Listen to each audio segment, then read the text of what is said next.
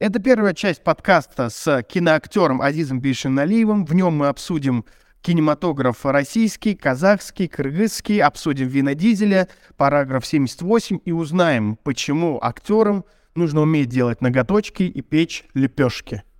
О наболевшем.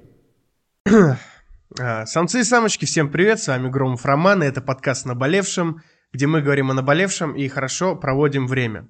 Сегодня у нас, как обычно, необычный выпуск. А, сегодня у нас а, очень скромный, но очень интересный гость на самом деле. А, зовут его Азиз Бишиналиев, и сейчас он немножко о себе попробует рассказать. Из наших встреч я могу сказать, что человек очень скромный и будет представляться намного, намного менее круто, чем есть на самом деле. Азиз, привет. Привет. Ну, э, если мне нужно представиться, наверное, имеет смысл в первую очередь назвать свою профессиональную ипостась. Я актер, я работаю в кино. Такая довольно публичная профессия. И я думаю, что ну, в этом качестве э, какая-то часть зрителей, по меньшей мере, твоих слушателей, может меня знать. Вот, э, ну вот, что еще, не знаю. Помимо всего этого, помимо всего этого, Азиз еще и президент какой-то федерации. Расскажи о ней, пожалуйста, вкратце. Нет, нет, нет. Я не президент федерации, я просто один из... Э, э, есть такая группа людей, они называются официально союзники. Союзники движения He for She. Это движение, э, созданное для поддержания мужчинами женщин в своей борьбе за права Движение это существует уже 10 лет, а в Центральной Азии а, оно вот только недавно было анонсировано, начало свою деятельность, и а, инициативная группа этого движения He for She выбрала несколько человек а, в качестве вот таких союзников в нашем центральноазиатском регионе, и я имею честь быть одним из этих людей – вот. Это не совсем то, что ты сказал, но, возможно, мы когда с тобой об этом разговаривали, как-то я так не очень удобоваримо высказался. Ну и давно это было. Когда мы с тобой виделись, уже больше месяца прошло же. Полагаю, да, около месяца прошло. Да, нужно э, сказать для публики, что Азиз старше меня, и я не фамильярничаю, когда на «ты» говорю, мы с ним уже знакомы. Это нужно понимать для контекста, что я не просто не невежливый босяк, а я невежливый босяк, который тебя еще знает, ко всему прочему. Да нет, просто свои люди это называется. Да, да. А, Азиз, мы сегодня поговорим о двух темах, об исторической и о кинематографической. Вот. И я полагаю, я полагаю, мы начнем а, с кинематографа. Поскольку ты, а, ну, я бы назвал тебя успешным актером, на самом деле. Не знаю, как ты сам себя идентифицируешь. Художники, они постоянно в каких-то терзаниях находятся. И мне кажется, актеры в том числе, они или зазвездившиеся какие-то дети вечные, или такие, знаешь, художники, которые постоянно там какими-то самокопаниями э, занимаются. Вот. А я вот все-таки считаю тебя успешным актером. Я посмотрел твою фильмографию, я посмотрел фильмы, не все, несколько твоих фильмов. Возможно, самых попсовых. Возможно, самых попсовых, поэтому не сочти меня э, каким-то попсом сильным. Давай начнем издалека. Вот мне все-таки интересно, а как ты стал актером? Может быть, что-то для этого поспособствовало. Может быть, какая-то э, какая предшествие, предшествовало что-то этому. Или, может быть, ты э, сам так решил. Расскажи, пожалуйста, об этом. Знаешь, в двух словах э, скажу следующее. Мой отец был на самом деле большим артистом, довольно известным киноактером в советском кино. Достаточно сказать, что первая его роль была, э, это главная роль в фильме «Первый учитель» Андрея Кончаловского – Болот Бейшиналиев, довольно известный в, в своем деле человек. Вот. И когда люди спрашивают у меня э, о моей профессии, то как-то по умолчанию предполагается, что вот пошел по стопам папы. Нет ничего подобного, потому что так уж получилось, мои родители развелись, когда я был очень маленьким, и я вырос э, совершенно без отца, поэтому в том возрасте, когда отцы влияют как-то вот на жизненный выбор своих детей, сыновей в частности. Моего отца рядом не было, потому что жили мы в разных городах. Вот. Это потом, когда я уже вырос, мы встретились, и э, мы очень, на самом деле, очень, очень дружили, были очень близки. Вот. Поэтому э, отцового влияния тут не было совершенно никакого. Все было гораздо проще и даже, наверное, смешнее. Э, я был молод и глуп, учился в университете, э, познакомился с девушкой, с которой хотел проводить как можно больше времени вместе. Она ходила заниматься в самодеятельную э, молодежную театральную студию. Вот, я начал ходить туда, чтобы просто побольше быть рядом с ней. В результате с девушкой мы расстались довольно быстро. Месяца три прошло, наверное, не больше. Вот. А что касается всех этих театральных актерских дел, вот тут я увяз. Вплоть до того, что через полгода я бросил университет, а еще через полгода я поступил э, в театральную студию у нас там в Ташкенте, где я жил, которая набиралась при Государственном академическом русском драмтеатре имени Горького. И вот после этого все как у Аверченко, и все заверте. Вот. Получилось так. Слушай, ну очень, очень киношная история, на самом деле, про девушку. Такая, таким голливудским романтизмом пахнет. Прекрасно. В хорошем смысле этого слова. Ну вот, как есть. Нужно добавить, что э, отец Азиза, он как бы не хороший актер, а он считается выдающимся киноактером. То есть я, не увлекаясь э, кыргызским кинематографом и советским в целом, советским, э, знал, кто это. То есть я не знал, что это твой отец, к примеру, но я ну, знал, кто это, как минимум. Поэтому, на самом деле, выдающийся актер. Кстати, уважаемые самцы и самочки, нельзя не отметить, что сегодня мы записываем 20 марта, сегодня Навруз проходит, если я не ошибаюсь. Вот. С этим праздником поздравляют же, правильно? Это же как Новый год. Да, да. День весеннего равноденствия. С чем я тебя категорически поздравляю. Спасибо, спасибо. Знаешь, я э, понял э, смысл, значение Э, всех этих праздников природных, таких языческих, да, когда приехал в Москву в 97 году из Ташкента жить в Москву и э, приехал поступать. Мне казалось, что моя учеба, которую я прошел в Ташкенте, это все слишком э, провинциально, а вот настоящая актерская школа, она, конечно, в Москве. Вот, я приехал в 97 году поступать в Москву, э, будучи уверенным в том, что все будет прекрасно, потому что мастер нашего курса называл меня лидером курса, лучшим студентом. Вот. Никуда не поступил, абсолютно. Это был просто парад непоступлений. И надо было искать работу. Я нашел работу курьером. И вот помню, это первая моя зима в Москве 97-98 годов. Она тогда побила какие-то очередные температурные режимы после 45 э, 41 года знаменитых вот этих морозов. А, а я целыми днями ходил э, по улицам, будучи курьером, и вот тогда я понял, что невозможно жить без солнца в таком холоде. Я понял, почему э, конец света в скандинавской мифологии это три года нескончаемой зимы, потому что выжить невозможно в таких условиях. И, и, и я ждал, я ждал этого дня весеннего равноденствия, когда дни сравнятся с ночью. Даже, даже помню, самая длинная ночь в конце декабря, вот следующий день был для меня уже праздником, потому что я думал, с этого дня все, солнце пойдет уже расти, будет больше солнца, и надо просто дождаться еще три месяца до весны, и все будет хорошо. Да, и с тех пор, на самом деле, этот праздник э, Наурус я очень ценю, потому что, потому что почувствовал на своей шкуре, каково это, когда солнца мало.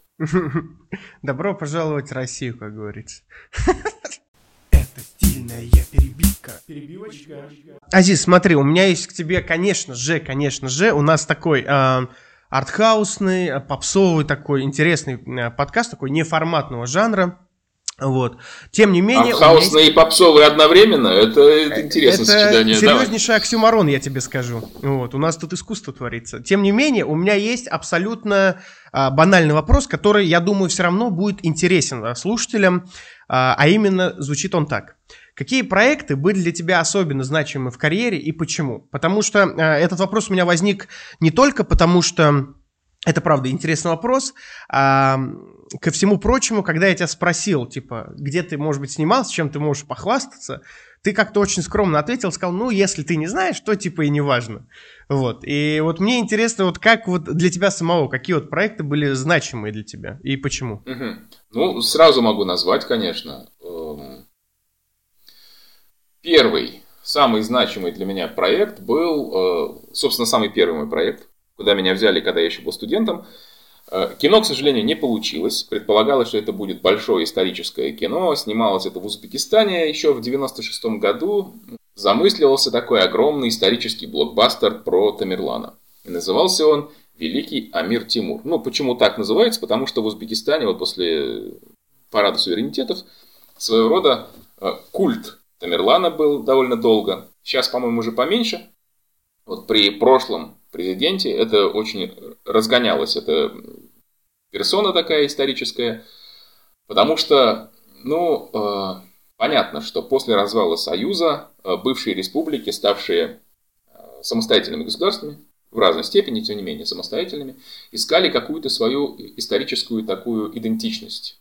Вот в Узбекистане решили пойти по такому поводу. Кто у нас в регионе был э, самый такой крутой и великий из исторических деятелей? О, Тамерлан. Вот мы объявим его создателем современного Узбекистана, по сути.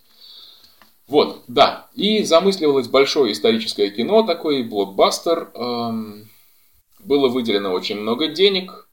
Э, и скажу тебе, как человек, который провел три месяца на съемочной площадке, я их там совершенно не наблюдал. Это что называется, все украдено до нас.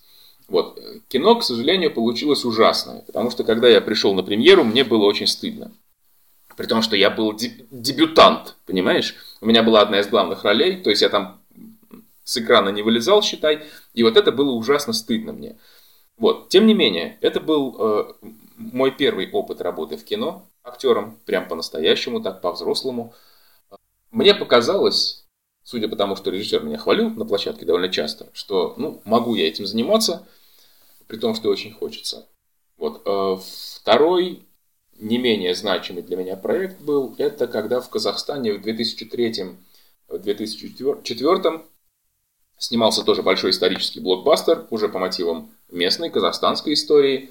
Он назывался «Кочевник», э, и снимался он силами голливудской группы, играли там американские актеры в главных ролях, а, роли второго плана и все остальные поменьше эпизодические играли уже актеры местные. Ну и так получилось, что я тоже попал э, в каст этого фильма, и у меня была возможность посмотреть, как работают западные коллеги. Это тоже меня многому научило. Третий для меня значимый э, фильм был, это, конечно, российский sci-fi боевик «Параграф 78». Потому что именно этот фильм сделал меня, ну, если не среди зрителей в России узнаваемым, то, по крайней мере, среди кастинг-директоров. И после этого меня стали, да, часто уже звать на, на кастинги, соответственно, это принесло мне какой-то определенный уровень э, известности в профессии и какой-то определенный уровень работы. А, следующий фильм, который э, был для меня... Слушай, ну если я правильно понимаю, то параграф 78 это вот, ну, вот сам отряд, который там, это же флагман тогдашнего э, кинематографа. Там же Куценко, Слава певица, и вот ты, типа, это нифига себе. Ну, прям. ты понимаешь, да, какой компании я оказался, и мое э, состояние, и мое отношение к тому, что со мной происходило. Как там говорил Шариков в какой-то театральной постановке, я вытащил свой самый счастливый собачий лотерейный билет. Вот. Мне очень повезло, я до сих пор благодарен э, кастинг-директору этого проекта, Оле Дубовицкой, которая нашла меня практически из ниоткуда. Вот, и смогла вот предложить Мише Хлебородову, режиссеру этого проекта, и Миша меня утвердил. А, да, и следующий проект, о котором я тебе начал говорить, это то, что м, снималось в Казахстане с 2005 по 2007 год. Мы снимали три летних сезона в Казахстане, частично в Праге, частично в Париже, частично в Баку. Это был исторический э, проект, который называется «Мустафа Жухай». И он был посвящен одному из величайших, я считаю, э, представителей не только истории Казахстана, не только Центральноазиатского региона, а я бы сказал, э, мировой истории 20 века в целом, потому что это человек, которого я считаю одним из трех величайших гуманистов 20 века, наряду с Фритьефом Нансеном, Раулем Баленбергом. И третий человек, Мустафа Шухай, а, казах, по национальности, по происхождению, а, политик в изгнании, который после Октябрьской революции а, бежал в Европу. И с началом Второй мировой войны за три месяца, с сентября по декабрь 41 он смог спасти из немецких концлагерей, по разным данным, от 100 тысяч до 180 тысяч советских военнопленных, э, выходцев из э, Центральноазиатского региона. Вот. И, и мне довелось испытать огромную честь и счастье э, быть утвержденным на роль этого человека. Круто. Ну, пожалуй, вот самые значимые для меня проекты, вот те, которые я назвал. Наверное, вот так. Слушай, ну вот, э, ну ты снимался в многих, вот, э, то есть ты можешь рассказать как изнутри, потому что я могу только рассказать снаружи. И тут а, появляется вопрос, да? Чем, по твоему мнению, кыргызский кинематограф отличается от казахского и российского? Вот как тебе... И чем они схожи? Вот чем отличаются, тем схожи. Я вот э, могу сказать при том, что мы как бы СНГ, э, как бы все плюс-минус соседи, все на одном языке э, говорим, то есть понимаем друг друга. Э, все равно вот э, какой-то э, оттенок, безусловно, азиатский присутствует в кинематографе. Я даже не могу сказать, что это плохо. То есть, например, э, кыргызские фильмы мне кажутся более похожими на российские хотя они дальше от России непосредственно. Вот. А, и при всем при этом присутствует такой, знаешь, э, инфантильный в хорошем смысле шарм. Вот, то есть все какое-то как будто бы более настоящее. Я, может быть, сейчас как-то очень категоричен к российскому кинематографу. Вот. А, тем не менее, вот э, сейчас, мне кажется, что продакшн, ну, в целом, плюс-минус у всех одинаковый. Все могут купить себе камеры, все могут купить себе там, ну, нанять каких-то монтажеров и все вот это, а, имеется в виду техническую часть. Но вот а, часть внутреннюю, да, мне кажется, что вот разница принципиальная, как будто бы, да, даже между вот этими тремя странами. А, вот как тебе кажется, в чем отличие, в чем схожесть кинематографа? Понимаешь, эм, в чем дело? Начнем с того, что и кыргызстанский, и казахстанский, и э, российский современные кинематографы, они все растут, скажем так, из одного места, из советского кино. Да, там были свои какие-то региональные особенности в советское время на а, киностудиях центральных, Мосфильм, Ленфильм, и региональных национальных киностудиях, понятно. То есть мы можем отличить сразу в лед там э, даже на уровне какого-то такого атмосферного флера. Грузинское кино, да, там э, киностудию имени Давженко, там э, Туркменфильм и тот же самый Ленфильм, допустим, 70-х, 60-х, неважно, 80-х годов. Разница, конечно, некоторая была, но школа была одна и та же у всех. Всех готовил в ГИК, всех готовили те же мастера, поэтому подход профессии был один. А, сейчас это чувствуется не так сильно, как, допустим, 20 лет тому назад, но все-таки еще э, такое вот восприятие есть, и не случайно День советского кино, он все равно э, празднуется, ну, почти, почти всеми киношниками вот бывших советских республик. Не знаю, как в странах Балтии сейчас в этом плане, э, не был там никогда, к сожалению. Но особенностей становится все больше и больше. Если говорить о кинематографе Кыргызстана, Старшее поколение нынешних киношников кыргызских помнит еще такую вещь, как «Кыргызское чудо». Кинематограф конца, шесть, э, начала 60-х, середины 60-х, начала 70-х, который кончился уже где-то в годах 80-х, а с началом 90-х, когда Союз развалился, а кино это очень дорогое удовольствие, э, понятно, что в 91 году кинематограф в Кыргызстане, будем откровенными, умер. Его просто не стало. А, и э, те, кто делал этот кинематограф, они очень долго пытались как-то вот его возродить, потому что они помнили, что когда-то было кыргызское чудо. Это было прям явление э, в кино мирового плана, понимаешь? Это время Чокморова, я правильно понимаю? Да, да, да, да. Толя Мушакеев, Болот Шамшиев, актеры это Чокморов, Советбек Джумадылов, э, отец, Сабира Кумушалиева, Даркуль Куюкова, Бакенко Декеева, Татыбибу Турсумбаева. Я не думаю, что эти имена что-то скажут тебе, но киргизам эти имена, они говорят очень многое. И это и более того, профессиональным кинематографистам не из Кыргызстана, старшего поколения, эти имена тоже говорят очень много. Вот. И вот, э, значит, киргизские киношники с 90-х годов, там, нулевых годов, помня о том, что было такое киргизское чудо, пытались его как-то восстановить, но кино – это вещь очень дорогая. Это большие деньги. Э, я много раз говорил и в разных интервью, и повторюсь еще раз, кинопроизводство напоминает мне войну. Не в плане, что там людей убивают, а э, в плане тех усилий, которые затрачиваются э, логистические, административные, денежные и так далее. Вот, когда там одни в поле на площадке, знаешь, на съемочной, как в окопах. Летом пыль глотают, зимой мерзнут, осенью в грязи по колено. Вот. А есть высший офицерский состав в штабах продюсеры, которые сидят, знаешь, они там чертят карты план захвата города Парижа. А есть боевые офицеры, которые вот с группой тоже вместе все вот это вот говнище ногами месят. Вот. Ну вот если продолжить эту ассоциацию, мне вспоминаются слова Наполеона о том, что есть три вещи, которые являются залогами успешного ведения войны. Первое – это деньги. Второе – деньги. И третье – это деньги. Вот. Кино в этом плане это очень дорогой вид искусства, потому что это, эм, это вид искусства, который объединяет все созданные человечеством ранее виды искусства. Литература, музыка, драма, архитектура, живопись, скульптура.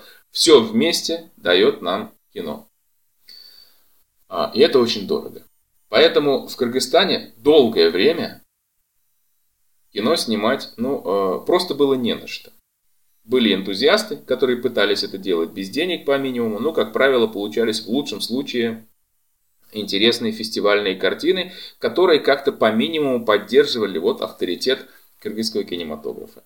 Сейчас э, появилось новое поколение киношников, те, которые там лет по 30, э, которые штурмуют эту вершину с неожиданной стороны, Э, со стороны телекино, телесериалов.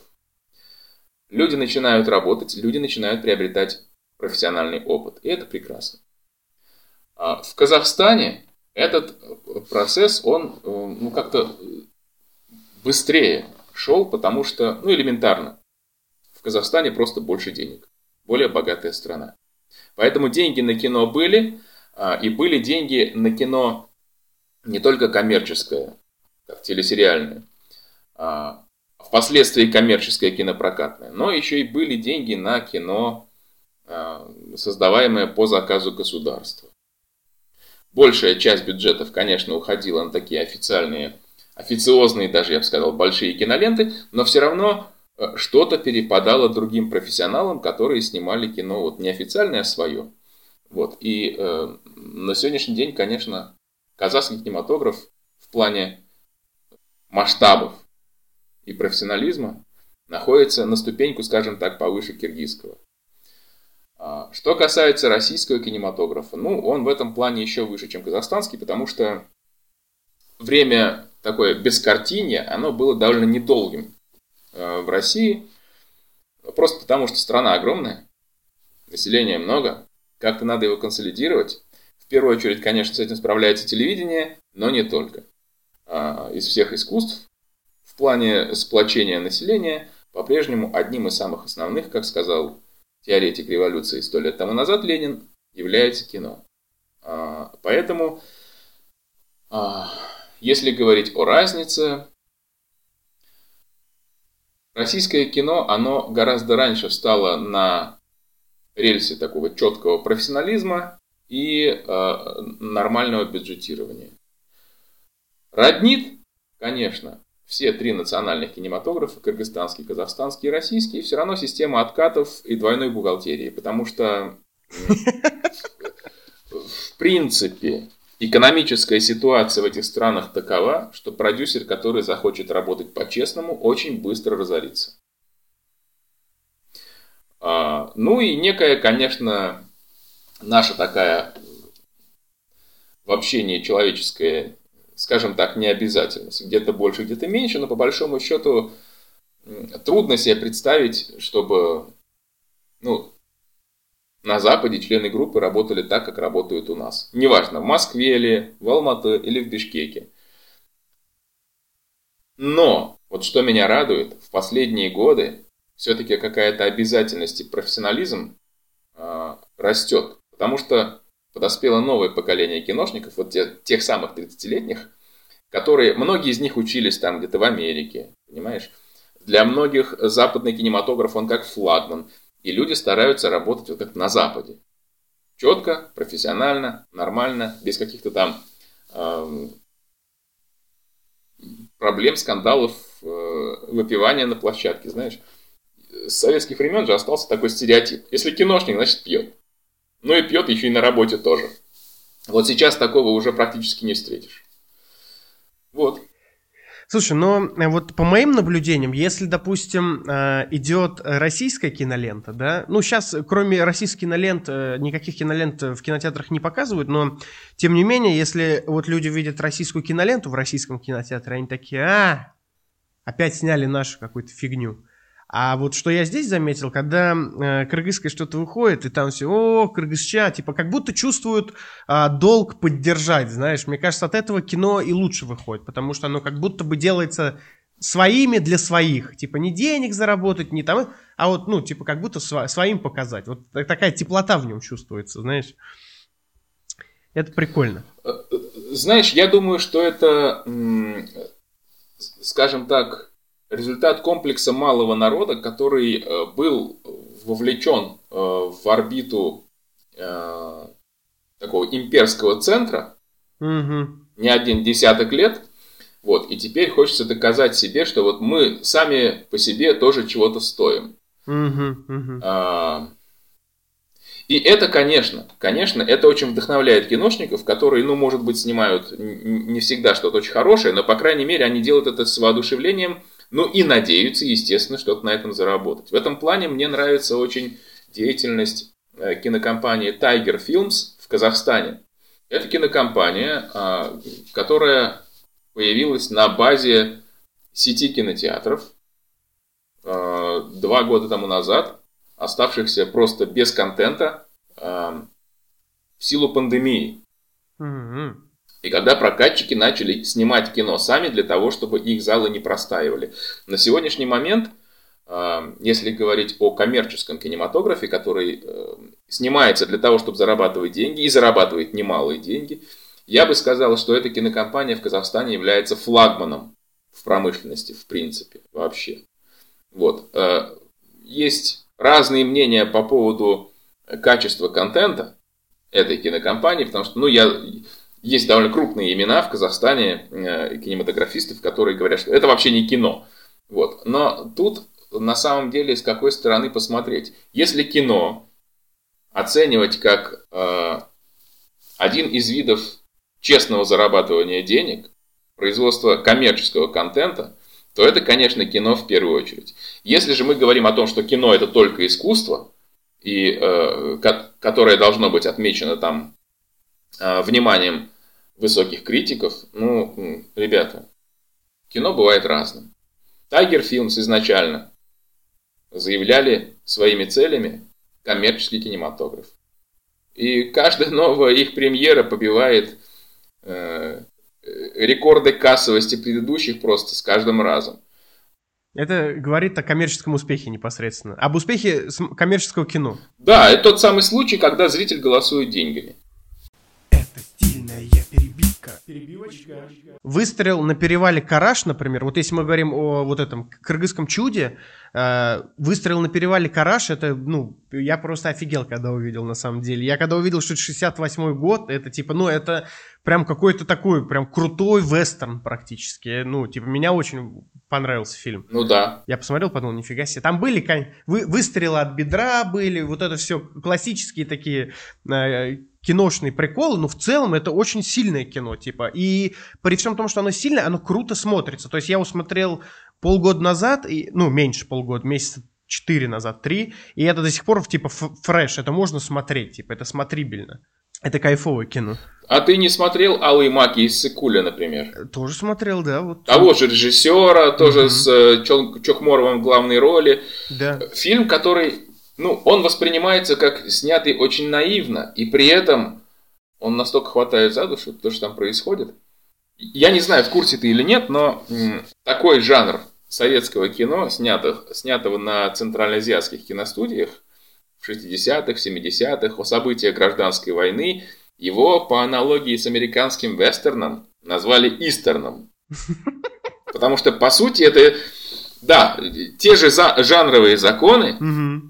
Тоже герой-одиночка зачастую, который противостоит там беззаконию в лице басмачей и белогвардейцев, вот, э, спа- спасает местное трудовое крестьянское население, а, и все это связано, конечно, со стрельбой, с эффектными погонями, с падениями, вот эти вот подсечки с лошадьми и так далее, А, поскольку, ну, в советское время по идеологическим соображениям невозможно было показывать вестерны американские, а жанр очень кассовый, зрелищный, ну вот советские режиссеры изобрели истерн. Прикольно. Ну, это, это правда круто. И вот, э, да, «Выстрел на перевале Хараш», «Алые маки» и «Сыкуля», очень многие фильмы, да, среднеазиатских других студий, это вот типичный образец истерна советского. Это вообще не похоже на, ну, как бы культуру Центральной России, типа, фильмы Центральной России, типа, какие-то. Это, ну, прям, ну, для меня это прям high level, типа, это прям круто. Это стильная перебивка. Перебивочка. Кстати, о крутых фильмах. Тебе как самому параграф 78, первая часть? Вот просто интересно, личный вопрос. Мне кажется, я, я догадываюсь, что ты имеешь в виду по поводу разделения фильма на две части. Знаешь, зайду издалека. Я помню, отец рассказывал, что в советское время, если перерасход пленки был больше, чем 1 к 5, то на директора картины уже заводили э, дело, связанное с проверками, куда в таком количестве уходит пленка. Потому что пленка это дорогой был материал, понимаешь? Даже будучи советской, вот там Свема, Тасма. А, и я помнил, что он как-то вот в беседе об этом упомянул. И когда мы снимали параграф, поскольку режиссер параграфа Миша Хлебородов, первый советский клипмейкер, привыкший работать в такой вот клиповой системе монтажа, э, было очень много материала. У нас одновременно на площадке присутствовало до пяти камер. А, И Сергей Козлов, наш оператор-постановщик, м, снимали все на кодек пленку, это очень дорого. И Миша, будучи таким вот клипмейкером, э, перфекционистом, снимал дубль за дублем. Я вот помню э, сцена, когда мы там сидим едим перед тем, как э, метать жребий. Эта сцена снималась две смены по 12 часов. Я после этого э, довольно долго не мог даже слово гречка слышать. Потому что у меня была гречка в тарелке, и вот две смены по 12 часов я ел эту гречку. И представляешь, все это снимается с пяти камер. Я помню, как однажды приезжает на площадку продюсер фильма Юсуп Бахшиев, который играл доктора. Вот. И э, Сергей Козлов, наш оперпост, говорит ему, Юс, мы тут посчитали, у нас перерасход пленки получается 1 к 45. Кодек пленки. И я подумал, Юс его сейчас убьет. Но Юсуп вообще молодец, красавчик, мужик. Он сказал, Серега, давай так, вот твое дело снять мне красивое кино. А доставать пленку это мое дело. Это моя работа, я буду ее доставать. В результате э, вот эта вот широта, скажем так, души в работе и со стороны режиссера, который снимал много дублей, и со стороны оператора-постановщика, который снимал с пяти камер, со стороны продюсера, который сказал, вот сколько надо, столько я достану. А, вот эта вещь, на мой личный взгляд, сыграла с фильмом злую шутку, потому что я помню, как к концу съемок уже Юсуп прибежает, прибегает на площадку, радостный такой, говорит, ребята, у нас так много хорошего материала, его просто жаль выбрасывать. Ну, понятно, что при монтаже, ну, большая часть идет в корзину. Юс говорит, это просто картинка, это просто красота, давайте мы сейчас вот еще допридумаем какое-то количество сцен и сделаем два фильма. Понятно, что он продюсер, он главный, это частная компания, он достает деньги, и поэтому э, он главный, его мнение, оно главное. Но э, в группе у нас были совершенно такие я бы сказал, демократические отношения, такие пацанские, на равных, обсуждали вопрос все. И все были против. Юсуп смог убедить всех.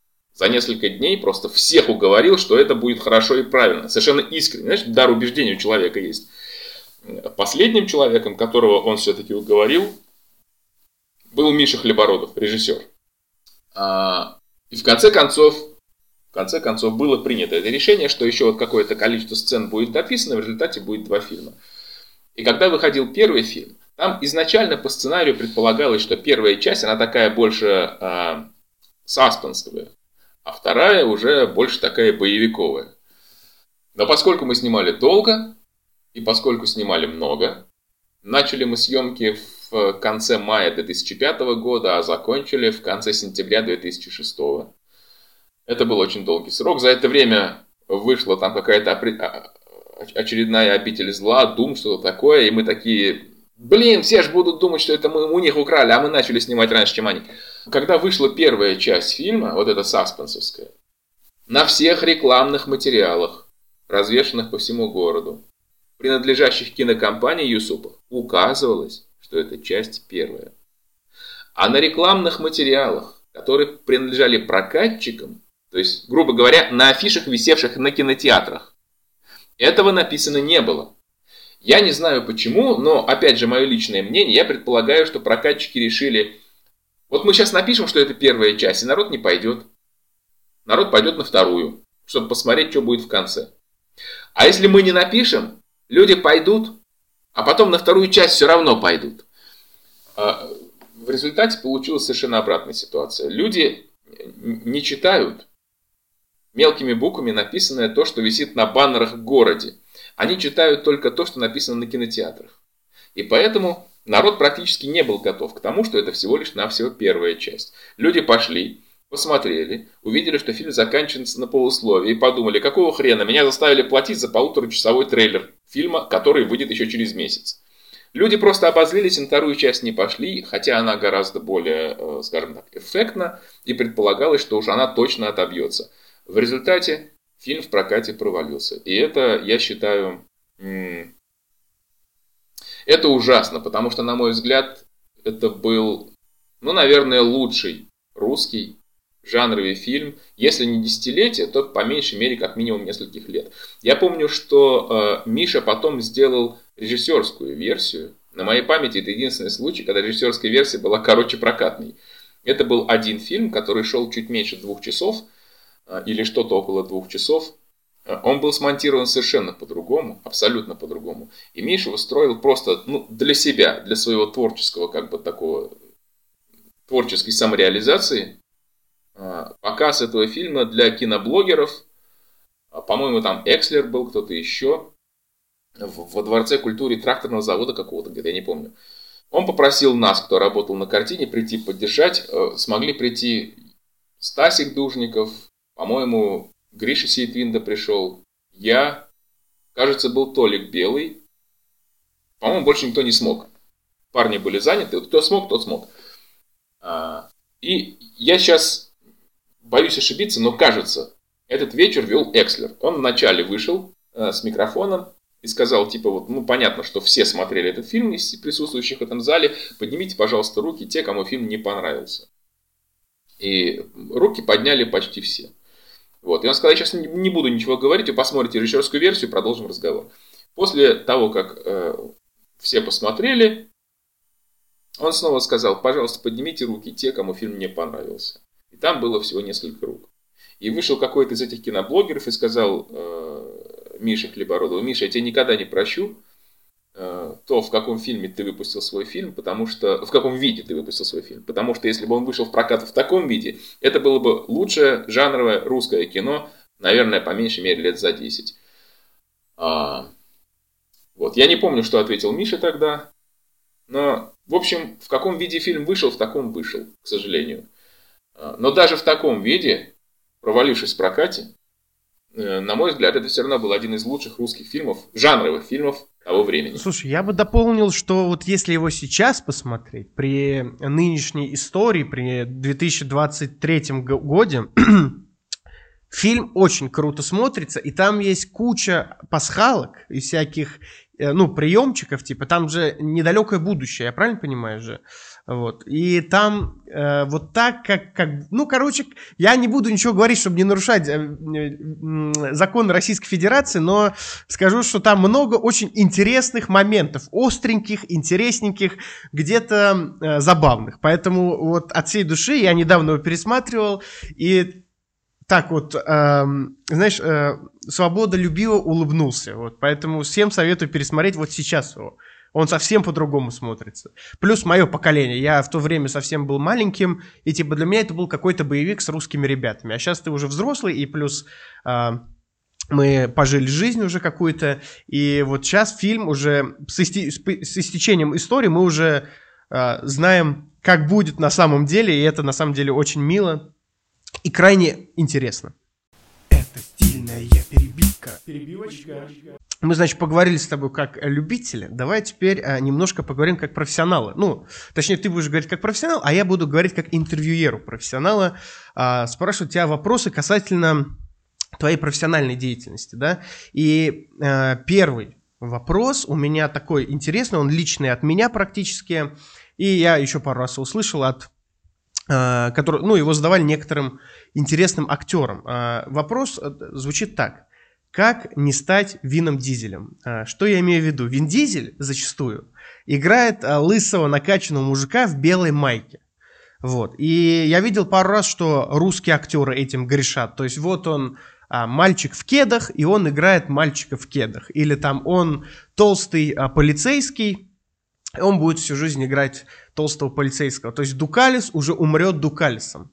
Понимаешь? И вот у меня вопрос к тебе, как к профессионалу, потому что я посмотрел твои картины, и в целом ты типа, ну, всегда играешь, кру- ну, практически крутого парня, все, что я видел, да, в хорошем смысле этого слова, но э, я не видел там, ну, именно вот тебя, то есть, а они как будто бы играют одного и того же человека. Вот скажи мне, как этого избежать, как не стать заложником какой-то одной роли? Мне хочется свой ответ разложить на две составляющие.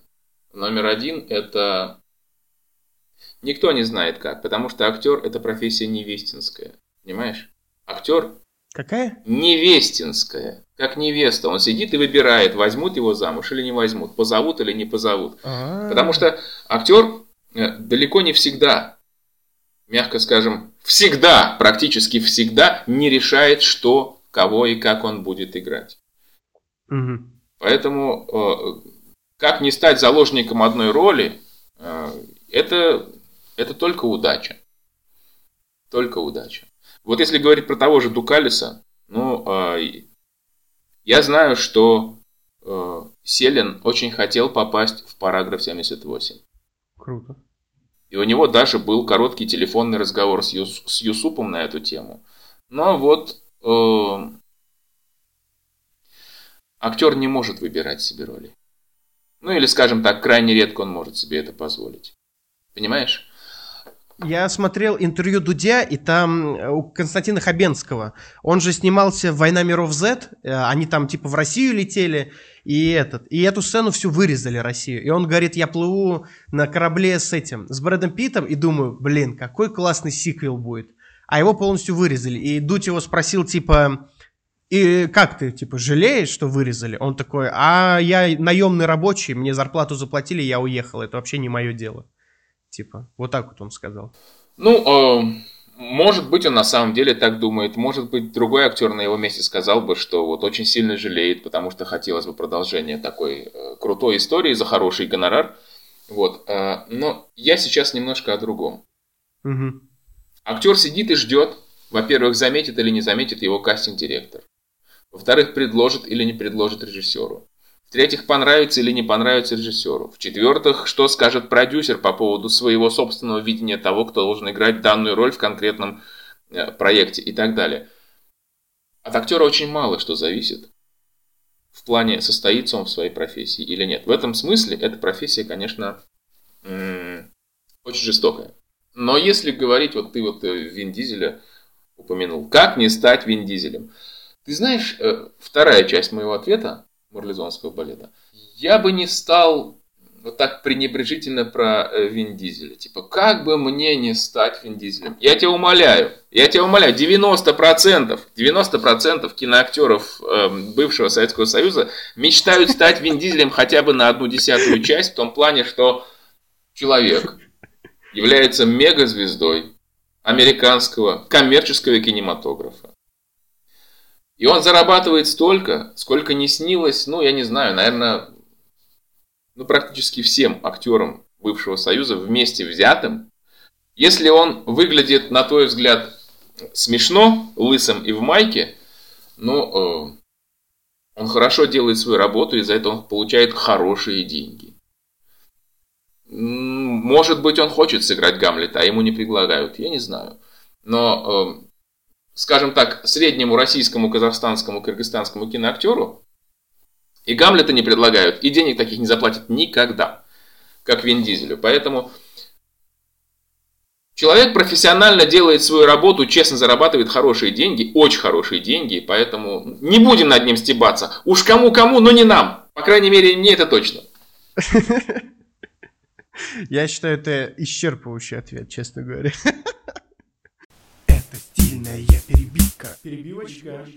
Как раз таки из этого ответа твоего вытекает мой следующий вопрос. А, вот я как дилетант а, вижу, что есть такой факультет, да, то есть театральный, там актерский, то есть каждый год какие-то люди туда приходят, какие-то молодые, я полагаю, что амбициозные, но вот если мы а, посмотрим вокруг моей комнаты или даже выйдем на улицу, то мы никого из них не узнаем. И вот у меня к тебе такой вопрос. Что бы ты мог посоветовать начинающим актерам, то есть, может быть, которые только выпустились? Именно не... Хотелось бы услышать не какой-то, а, может быть, высокодуховную речь, а какой-то, скорее, бизнес-урок хотелось бы услышать. Что делать, как вот сделать так, чтобы вот я окончил, и те... ну, не будет же такого, что я вышел такой, хей-хей, я актер. Вот. Как, э, как, на что есть вообще? Как жить, как получать первые деньги? Иметь вторую профессию. Категорично. Иметь вторую профессию, которая позволит вот иметь эту самую денежную подушку. Угу. А, не знаю, там. Делать ноготочки, понимаешь?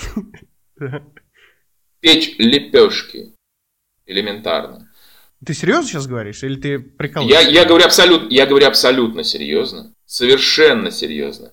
Потому что я, вот, мне уже, дай бог, 52 года, я понимаю, что если бы я в свое время, я довольно поздно поступил на актерский, уже сколько мне там было, 24-25, если бы я перед этим хотя бы имел достаточно мозгов и усидчивости закончить университет и иметь параллельно профессию, а я учился на китайском филфаке, бросил его, не закончив, понимаешь?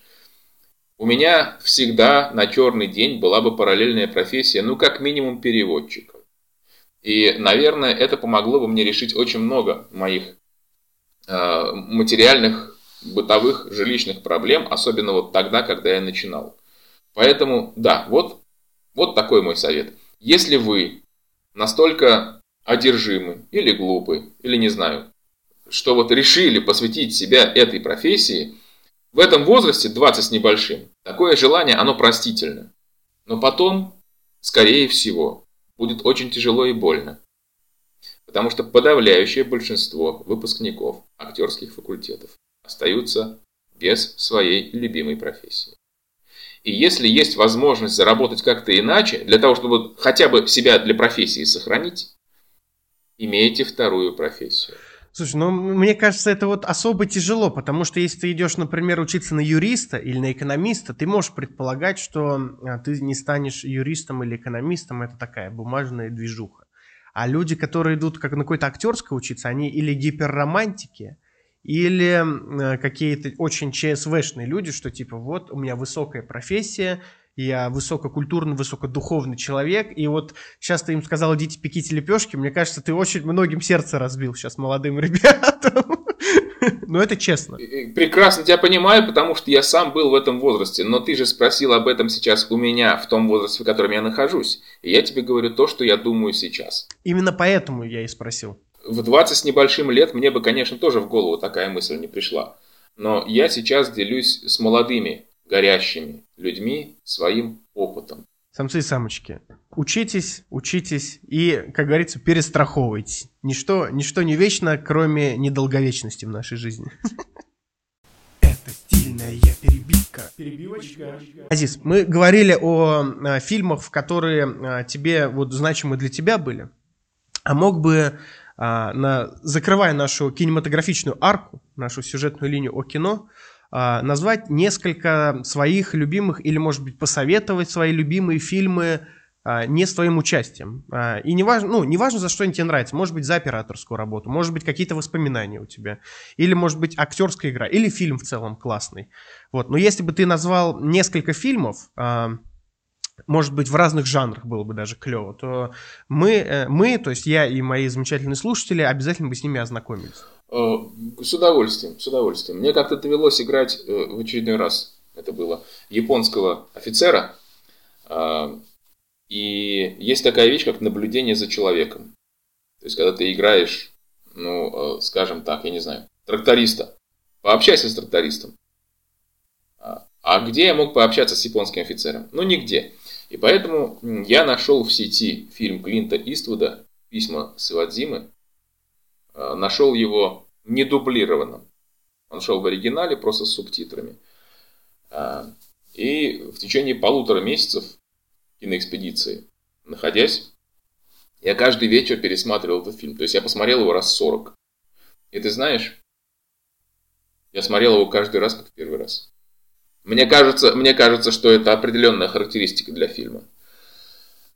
Я бесконечно люблю фильм «Амистад» Стивена Спилберга.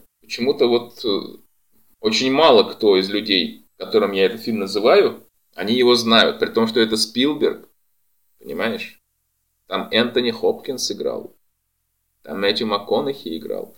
Это, по сути, первая роль Джимона Хонсоу где фильм держится на его игре, при том, что человек практически не говорит там ни слова.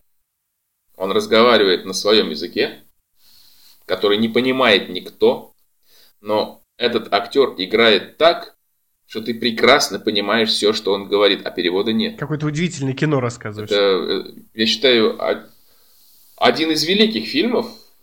Вот, кстати, тоже Спилберг он начинал, ну и, в общем-то, всю жизнь продолжал как коммерческий режиссер. И он снял настоящее, настоящее киноискусство. Что еще? Мне очень нравится мультфильм «Зверополис». Я ходил на него в кинотеатр 8 раз. 8 раз? Да, это только в кинотеатр.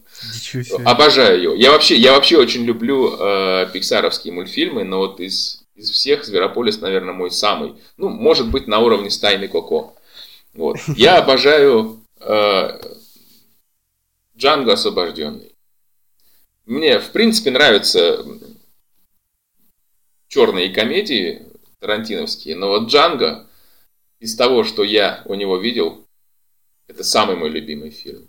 Потрясающий. Как там можно было смешать вот это вот э, брызги крови с этой иронией, э, э это что-то потрясающее. Ну, вот, это, то, что сейчас вот первое в лед пришло в голову, назвал. Отлично. Это, конечно, далеко не все, что мне нравится, но вот что вспомнил. Не, ну первое, что в голову приходит, это и есть вот это зерно. Обычно потом уже начинается наслаивание, знаешь. Слушай, ну классно, классно. Я вот кроме Джанга освобожденный, Зверополиса, честно говоря, ничего не смотрел, поэтому крайне, самцы и самочки, всем рекомендую посмотреть вот эти фильмы.